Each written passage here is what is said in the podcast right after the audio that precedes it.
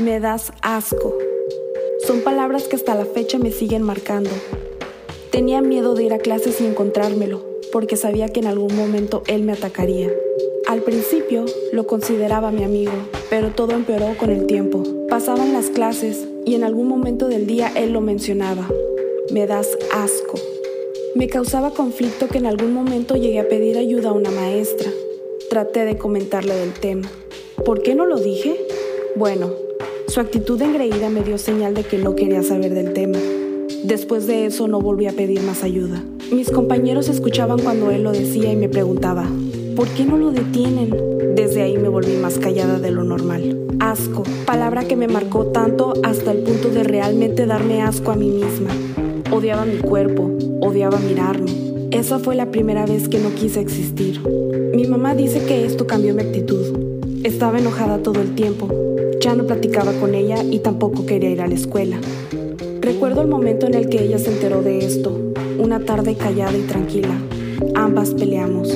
Corrí a mi habitación. Después de un rato entró a hablar conmigo y me preguntó, ¿qué pasa? Ella lo había notado. Me solté en una tormenta de llanto diciendo, me doy asco a mí misma, me da asco mi cuerpo y no quiero vivir. A mi madre le lloraron los ojos. Le conté todo lo que me estaba sucediendo. Ella inmediatamente quería ir a la preparatoria para solucionar el problema, pero yo me negué.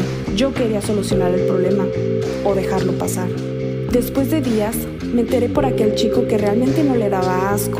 Simplemente estaba pasando por problemas en casa y se desquitaba conmigo. Como si fuera un simple saco de box como si fuera una cosa sin sentimientos.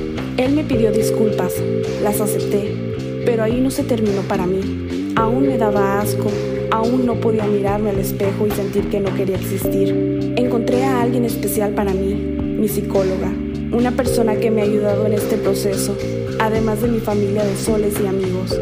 Ella hizo amarme de nuevo, logró que pudiera verme al espejo y sentir que no daba asco, asco, una palabra que hasta el día de hoy me ha marcado mucho. Aún me cuesta amarme, pero lo hago. No soy un saco de box. No soy alguien que puedes llenar con palabras de odio y esperar a que esté bien.